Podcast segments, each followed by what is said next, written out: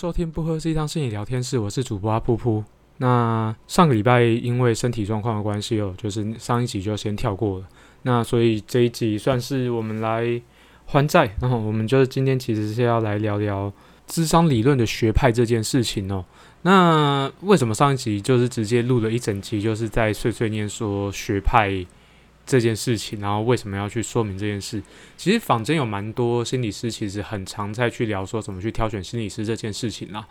那有证照至少是有国家的把关嘛，然后另外就是也至少受过研究所的训练，所以至少品质是说真的也不好说啦。就是好的行业也有不好的人，就很就很像是建中北一女，就是台中一中中女中也有坏学生一样。那可能就是比较不怎么样学校，像是好，我自己是综合高中的，可能有好学生，我自己不是好学生，所以一样的道理啊，就至少我们有一个基本的把关，有受过相关的训练是重要的。那我自己的理念呢，就是智商它是一种，简单讲，它就是心理治疗。那心理治疗这个东西，既然提到治疗，它就必须是有科学实证的。那至少现在坊间的心理师大部分在用的治疗策略，它通都是有。就是相对应的科学验证，有的做的比较多，有的做的比较少，有的比较好验证，有的不好验证。那各个学派其实多少会有些落差。那可是就是如果说大家去回忆两个字，就是心理人最常讲的东西就是疗愈两个字。那除了心理治疗之外，最常提到疗愈这两个字的，大概就是神棍了，说或者是一些身心灵成长课程的一些讲师。然后也不是说身心灵成长不好。心心灵成长没有不好吧，就是还是有很多心灵成长的讲师，他其实是有所本的，然后也是有他自己个人独到经验，然后甚至也帮助到不少人。那可是回过头来讲一件事情，就是那这些东西到底经不经得起检验，还是它就是另外一种形式的个人崇拜？我觉得这件事情就还蛮值得大家花点时间去检视、去思考、去评估。我认真讲是这样。录这些集数，说真的，一部分是自我整理啦，以另外一部分其实就是让大家去有办法更了解，实际上这些学派到底是在做些什么，就是有那么多名目，然后这些心理师到底在玩什么游戏，这是给一般民众的部分啦。不过我在猜，呃，这一类型的节目其实很难走出同温层，真的听的大概也是，要么是想要考智商所，要不然就是他对自己的个人成长还蛮有兴趣的。又或者是他就是一个就是心理相关的从业人员，他是一个助人工作者。那这个频道的初衷，其实我是还蛮想要走出同温层去做推广的。应该说，心人不喝鸡汤这个品牌一直以来都是打着这个目标。那我自己是觉得，最近想一想，就是能就是黑猫白猫能抓老鼠都是好猫了。我们就至少就是也跟。可能可以成为伙伴的人，或者是可能有机会交流的人，我们也来好好的透过这个 p a c k a g e 交流一下。虽然听的不多，不过我觉得它就是一个回到初衷，它就是一个自我整理的，所以也不用太在意。那为什么要重复强调这件事情？我觉得跟大家讲个故事哈，就是这个故事我还蛮常跟，就是想要学心理智商的人，或者是对心理治疗有兴趣的人分享的。就是有一个宗教叫做三达基，那我这边就先不描述三达基它到底背后的理念是什么，或者是它现在怎么宗教运行，那个不是今天的重点。我也没打算介绍这个宗教太多。它的起源概念基本上是一套叫做戴尼提的，就是心理治疗的理论。那现在当然直接被贴上伪科学标签了。那它其实就是在谈的，就是也一样，就是什么事情造成人的痛苦。然后，甚至如果说你真的有兴趣去翻他的书、翻他的理论，我先讲，我觉得这件事情并不是很需要。那可是你甚至会觉得，诶，他好像说的东西还蛮有道理的，好像也蛮值得实证看看的。那当初到底有做多少实证研究？我觉得多应该还是多少有。那可是时至今日，就是我有一个朋友，他去，呃，就是三达基的宗教，他遇到了一些家庭跟人际关系的议题。他那个时候就分享了，就是他在那边做的一个测验。我觉得他那个上面的测验的题目也蛮有意思的，然后他提供的分析，我觉得怪怪的。然后我自己再把他那份测验的，我默默的去查那份测验，然后就是他其实还蛮欲盖弥彰，在那个测验的，就是旁边其实通常一个测验他都会标注说他的，通常一份测验它。旁边都多少会标注一下他这份测验的设计时间，然后甚至是他的那个统计资料的来源那些的。先讲这件事情是发生在大概二零一五、二零一六的事情。那可我撕开那个测验去了解那个测验的时候，它是一九七零年代的东西哦。那你就想想看，就是它会持续使用一九七零年的测验，就代表说它其实在这个过程中没有发展新的东西。就算它当初是个科学，那现在被贴上伪科学标签，我们就退一万步来说，它基本上都已经缺乏了再重新去验证、重新去实验的的一个很重要的历程。也不是说越新的东西越好，而是我们的东西到底能不能经得起科学的检验。那如果你胆敢声称这件事情是一个治疗的话，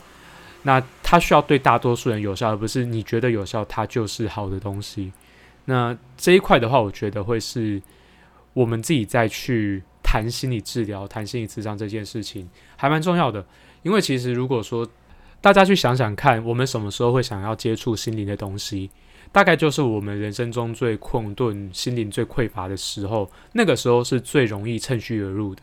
那就是其实你去看，为什么就是不管是呃某些紫色衣服的宗教啊，或者是之之前有要主政党要参政的那些宗教，可以吸引到那么多信众，它一定有它的好处在。可是它到底是有好好的去发挥它的社会价值，有好好去的去发挥它的。就是作为宗教，它那个就是引导人向善的本质，还是说它其实就只是趁虚而入，用这种形式去谋取组织或个人的利益？我觉得这件事情还蛮值得大家思考的。那这也是为什么我会前面会去说了那么多。那其中一块就是，我不是很希望有一天我们去学的这些东西，最后变成一种吸引大家去信仰的一个策略，而是它能够去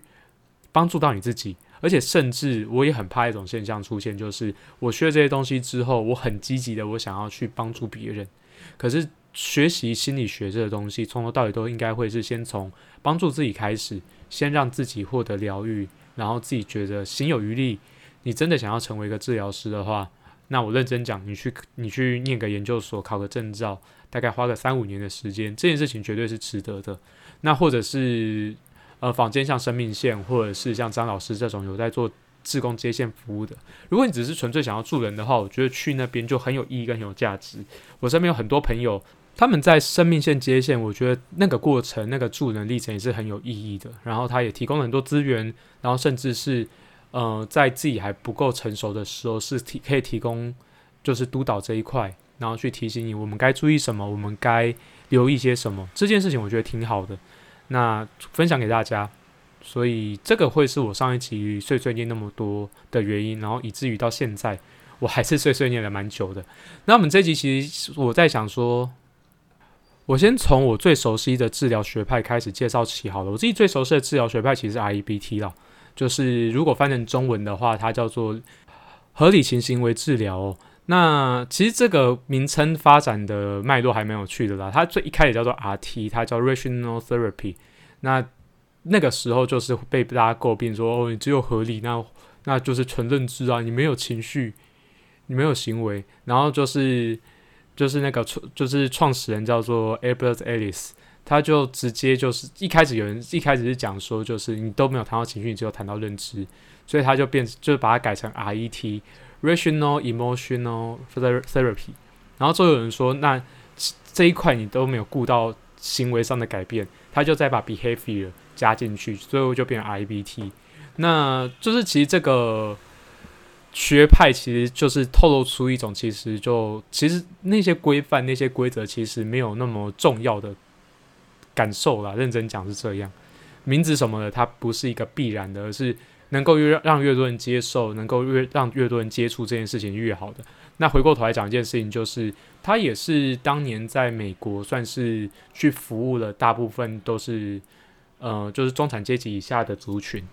那其实如果大家有一些既定印象的话，像是最近有一些脱口秀有讲说他们去做心理智商，心理智商贵，然后贵到就是他光是听到那个价格就觉得心情好多了。那其实说真的啦，就是在弗洛伊德那个年代。做心心理治疗确实都还是蛮昂贵的一件事情。那必须要说，即便到了现代，心理治疗大概一个礼拜，假设要做一次，然后一次我们就算最低加一千二好了，一个月差不多四五千块就喷掉了。然后如果说这这种治疗一次就是做个两三年、三四年，是认真讲啦，就是真的没有一个上班族会觉得这件事情负担起来是轻松的。你想想看，五千块可以做什么？那当然啦，就是不是每一个人都需要心心理咨商。我觉得每个人都需要心理健康，可是心理咨商绝对不是唯一的管道。你可以参加团体，你可以去听讲座，可以自己看书。我们维持的策略有很多。那可如果是真的遇到有需求的人，如果大家有就是学习过一些就是统计学东西的话，通常呃精神病友的处境通常会比。我们这些可能精神就是精神状况、身心健康比较好的人，来的更贫穷，资源更匮乏一些。那他们到底有多少的资源，可以让他们去每个月这样负担五千块去做心理治疗这件事情？它不是一件容易的事情了。那最后这个东西就会变成是它是一种。就是附庸风雅的那种概念，可是心理治疗它其实会是维持心理健康的目的，其实一直来都是让我们自己能够更有效率的、更有效能的去维持生活的一切。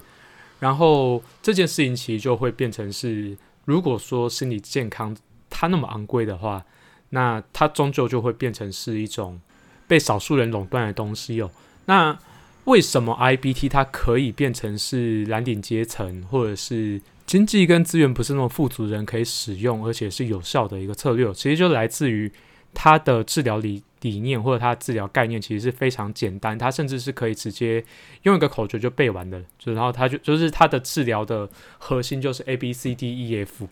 那我等下再来解释 A B C D E E F 是什么。基本上就是把心理健康这件事情简化，然后再让大家能够学习一个新的方式去。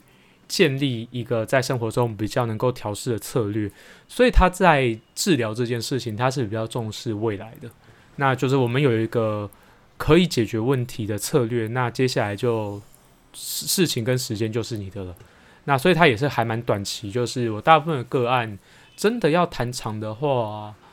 应该说我用 IBT 去谈这个个案的话，大概就是八到十二次，我就会讨论结案这件事情。那个。他的新的策略建立好之后，那有没有需要就是每一件事情都逐步谈到，还是他其实这个策略它是可以迁移到其他地方的？那那这样子对于结案的部分，其实就会有蛮多学派，他可能就抱持了不同意见了。可能就是尊重。那我自己也蛮喜欢这种方式的，因为我在服务的个案也大部分都是，嗯，社经水准不是那么高，然后可能知识能力也没那么高。我们用一些简单的方式跟他去谈，让他去。侦测到他自己能够去解决问题，或者是换种想法让自己过得好一点的一些方式哦。那接下来大家可以仔细听哦，所有的学派他在去讨论到治疗这件事情，他其实都有互相互踩或者是互包互骗的东西。那认真讲啦，就是科学就是这个样子。我发展了一个新的理论，我证明它是有效的。它其实是因应我认为某一个东西是没有那么有效，或者是它能够解决问题。不够全面，我需要找一个新的方法去解决它不能解决问题。就像是从从现代到后现代，然后从弗洛伊德到经验取向，然后再到后面的认知行为啊，后现代，它其实都是层层的在去回应，所以才会说为什么实验啊、实证这件事情那么重要。如果没有这些东西的话，它基本上就是一个很容易走偏，变成是一种宗教信仰的东西。那个其实就不会是治疗，那个是宗教。那 IBT 其实，在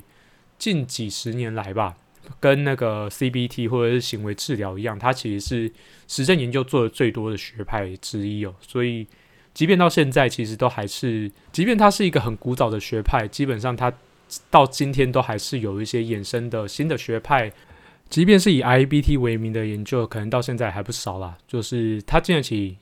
这些研究去检验它的成效性哦。认真讲是这样。那他的人性观其实就是人生来就具有理性跟非理性的特质，然后人有理性思考的潜能，然后也有就非理性思考的倾向哦。那当我们人能够照着理性去思维、去行动的时候，那基本上就是会是富有弹性的状态，然后我们就会因此而觉得自在，因此而感受到愉快。那情绪其实是伴随人的认知而产生的啦，那基本上就是会造成我们有强烈的困扰。其实就是来自于就是非理性信念。大家可以先留意一下，它的理性跟我们一般所称的理性可能有点不同的是，它理性的对面并不是感性，感性是没有问题的。就是谈到 IBT 的概念里面，它其实是把情绪分成两大类啦，一个叫做建设性情绪，一个叫非建设性情绪。那建设性情绪简单讲就是它是在呃合理性的信念底下而产生出来情绪，它基本上是它具有一定的功能，就例如说让我们去躲避危险，或者是让我们能够有些醒思，我们能够往下再更觉察一些。那相对来说就是非建设性的情绪，它是来自于非理性信念底下。那举例来讲，像是我们会暴怒，我们会怒不可遏，我们会不断固执、重复的、持续的做某些事情，重复有些情绪。那它不是只有情绪强度的问题而已，而是我们对于这个情绪，我们能不能就是在当中可以发掘些什么，觉察到些什么，然后甚至是我们可以因为这些情绪能够有一些好的转变。或者是我们可以更借由这些情绪更了解自己哦。它最大的差距是这个，基本上在我理解啦，它有点像是我们就是他把就是治疗师当成是工程师的概念，我们灌了一套新软体过去，那这套软体就是要怎么用、怎么使用，交给对方之后，让他们可以自自然而然运作。我觉得这个目的就达成了。那基本上呢，就是在接受 RBT 治疗之后，他人也并不可能完全的理性啦。我们可能会变得更能够分析，说我们现在的信念是合理性的还是非理性的。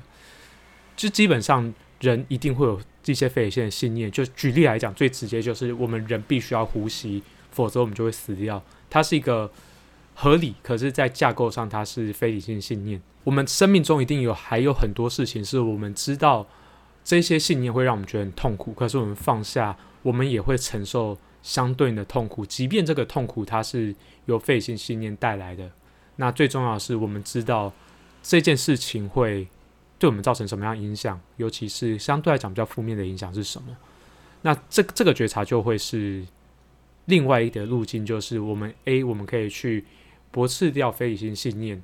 ，B B 选项就是我们去扩大我们对挫折的容忍力，我们先为这些挫折做好准备。那基本上这个就是 IBT 的两个路径。至于什么是非理性信念呢？其实认知行为取向的这一个区大区块，它其实都会有个特征，就是它会借由语言或行为来观察一个人他大脑里面在想些什么。以 IBT 而言，基本上我们在做治疗期就是一直在侦测语言中有没有哪些言语表达出来，它是一个不可变动，然后它是一个僵化的一些语言讯息。那关键字就是应该、必须、绝对。例如说，我作为一个儿子，我绝对要听妈妈的话，这件事情才是孝顺的。那这个东西可能就是费心信信念。那或者是我是学生，所以我要好好学习，否则我就是一个糟糕的人，我以后就会没有出息。它基本上就是若 P 则 Q 的概念了。然后那个若 P，它是一个没办法松动，而且它是过度推论到结果的一个状态。就举例来讲，就是。如果我这个时候被判了保护令，我这辈子都翻不了身。那或者是我只要一犯错，我人生就从此没有机会再重来。那基本上就是会因我我们人会因为这些绝对的无法去推翻，就是或者是我们在相我们相信这件事情是不可逆的事情而感受到压力跟焦虑。甚至是内化变成是我们一种人生哲学哦，所以其实，在我们一般语言里面，我们会有一个固定的模式之外，底下其实会有一个东西叫做非理性哲学，就是我们所有的非理性信念，它背后都会有一个固定的模式。那这个模式基本上就会是一个更根深蒂固、更核心的一个信念。那我们通称叫做非理性哲学啊，这个算是。呃，如果说你是读 Corey 或 Sharp 的话，他不太会提到这个东西。它算是一个实物上我们很常在使用的一种语言，它是一个核心的哲学。那这东西会简化，它会甚至它会推展到呃，我们人在面对所有事情一种非常自动自发、不自不自觉发生的事情。那当我们发现了非理性信念的时候，我们可以怎么做？那这个就是回到我们一开始的。A B C D E F 的理论，那 A 的话叫做事件，换句话说就是哦，就发生了什么事情。然后再来的话，我们先不要看 B，我们去看 C，就是我们会产生一些情绪或行为上的结果。那 B 的话，叫做信念。信念通常跑得很快，我们就像我刚刚讲的，我们会不自觉，我们脑袋可能会闪过一个想法，才会跳到我们有什么样的结果。那为什么这件事情会好像完全没有觉察到，甚至我们会觉得这个好像是我们的反射行为的原因，是因为这个信念太长跑了。我们大脑里面其实会因为我们很习惯用某些策略去应对，它会变成是一个很固定的路径。如果说是从行为来讲的话，它就是行为模式。你有固定的行为模式，生物它本来就会有固定的行为模式，它是先天跟后天慢慢形成的。那回过头来讲一件事情，就是当我们发现一个 A，然后每次这些这类型的事件都会导致一个我们不喜欢的结果 C，那我们就就回过头来去讲说，我们对于这两件事情的想法是什么？举例来讲，它有点像是当今天。今天可能某个同学或同事，他完全没有一整天都没有跟我讲话，然后可能就会有些人可能就会脑大脑想过说，他如果他不跟我讲话，一定是因为我做什么事情得罪他，或一定是因为我自己不好，所以他开始讨厌我。可是这件事情并不是绝对的，对吧？我在猜听众在这个时间点，可能大脑里面已经有闪过几个原因。是可能发生在这个同学或同事身上，可是跟我自己一点关系都没有的可能。这个就是我们所谓的驳斥。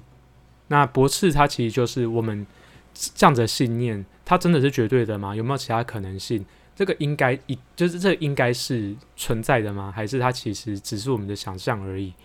然后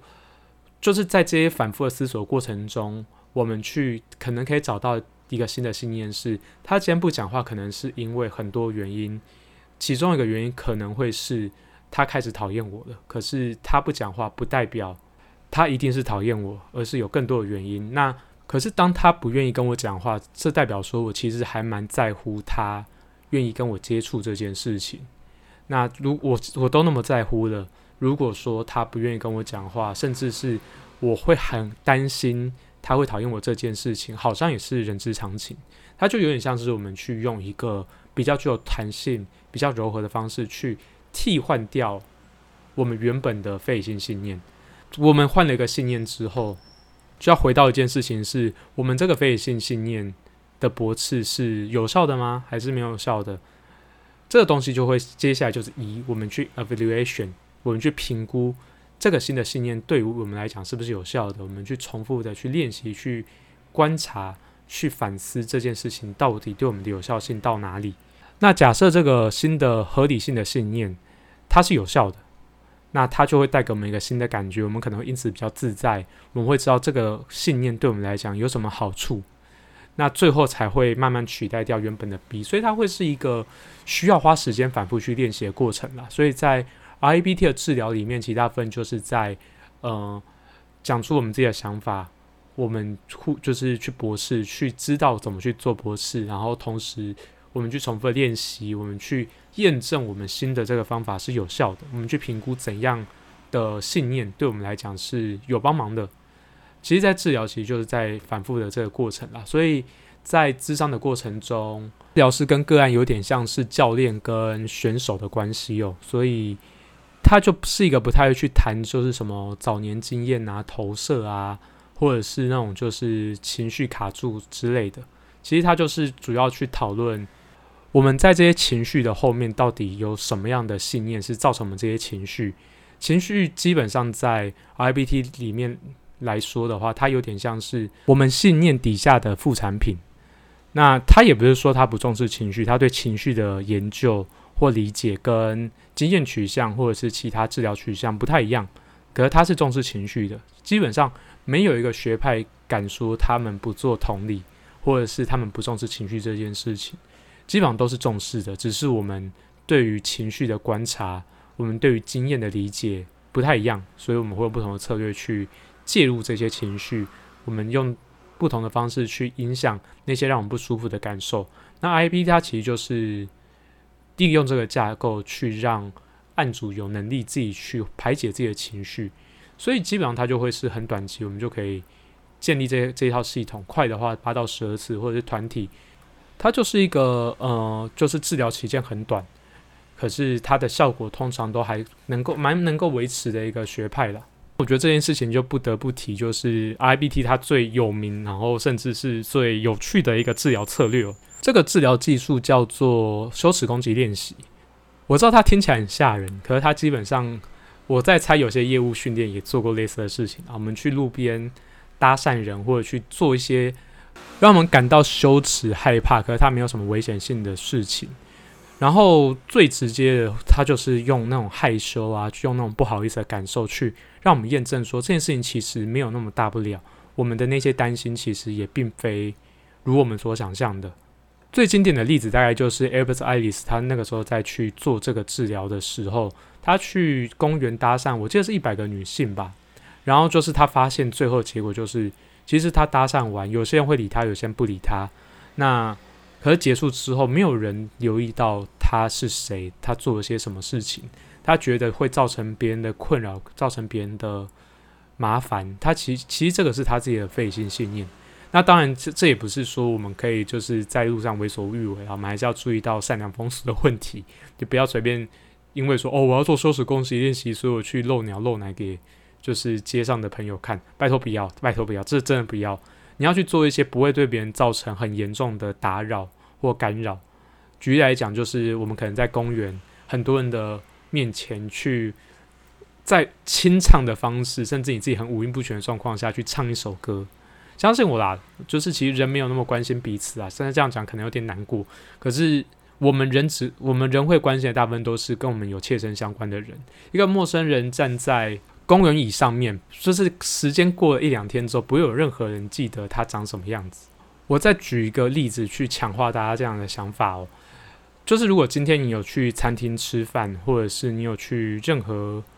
的地方买东西的话，你记得那个帮你结账的人的名字吗？你记得他的长相吗？如果你记得今天的，两天前的你还记得是谁吗？除非这个人。你跟他聊过天，你跟他很熟，你们开始建立一些连接，要不然基本上你不会有机会记得他是谁。那这这件事情也不是因为我们不关心彼此，而是呃，我们人通常会去在乎重要的事情。那这些我们顶多就是觉得有趣，然后开心笑笑，然后可可能讲个一两天，这件事情就结束。那这个练习的好处其实就是我们用生活的实际的经验去当成一个实实证的例子。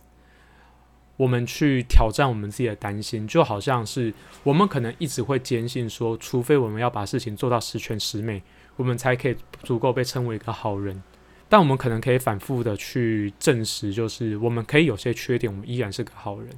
可是我们还是可以朝向我们满意的那个标准努力，而我们也同时可以相信，我们就算做不到那个很高很高很高的标准，我们还是一样可以好好活着，跟身边好好相处，我们还是值得被爱。大家有没有注意到，它是一个架构非常简单的理论？我之所以会把它选成第一个，除了我自己私心，它是我最熟悉的学派跟最喜欢的学派之外，我觉得它也会是，如果说你作为一般非心理相关助人工作者相关领域的人，它可能会是一个你最好让上口，然后你自己在家也可以操作看看，甚至在你心情很糟的状况下。这个逻辑可以带你去让你的心情好过一点点，让你不会一直卡在那个漩涡里面。这个其实会是一个还蛮适合所有人试试看的一个学派。那我自己在做治疗这件事情的时候，我大部分用这个学派经验，大概也会是这个理论很好理解，然后他们也愿意在生活中试试看。那也因为这个容易试试看啦，就 IBD 大概是最常出家庭作业的治疗学派之一。你如果回家练习看看呢，也不练习怎么知道就是这个东西到底有没有效？其实说真的啦，就是有的时候我也觉得回家作业不用，有时候不用刻意出，因为这个东西如果他是有感受到这个东西好处的时候，他自己回去就会练习，你不用刻意去出这些作业。那当然就是在初期的时候去出点作业是好的。而就这个事这件事情，还是回归到每个学派对于这件事情的看法不太一样。那这个学派也不是没有缺点啦，每个治疗策略都会有缺点，否则后面就不会有新的学派出来了。我说过，它是一个有点古早的学派，它也不是最新的。换句话说，它其实是会有，它其一定会有些 bug 在啊，任何学派都有。这些限制其实也算是它好处的反面啦。第一个，它其实是一个相对来讲，它比较谈理性。他比较去谈就是认知这件事情，所以他相对来说，他对于情感的支持是比较薄弱的，所以他对于某些就是创伤型的个案，他可能会是一个后期才导入的策略，在初期你去讲说哦这件事情是是应该的哦，这个是非线经验，我再猜个案大概不会来第二次。换句话说，他其实就会受制于就是当事人如果需要情感支持，或者是当事人在那个时间点。他的认知功能是比较缺乏、比较不足的，可能会是有有所限制的，那个成效可能会被打折扣。所以这些东西，我觉得也需要提供给大家去思考一下。如果你真的当下是需要情绪支持或情感同理的人的话，建议啊，就是是说本来就不存在某一个取向是每一个类型的个案都适用的，就好像是你不会找到任何一颗药。它可以治疗所有疾病，是《海贼王》乔巴里面说的那句话，就是这个世界上没有万能药。随着知识跟经验的累积，我们是有机会让自己变成自己的万能药的。那这是今天我们的心理人不喝鸡汤聊天室，祝大家早安、午安、晚安。那我们下集再见，拜拜。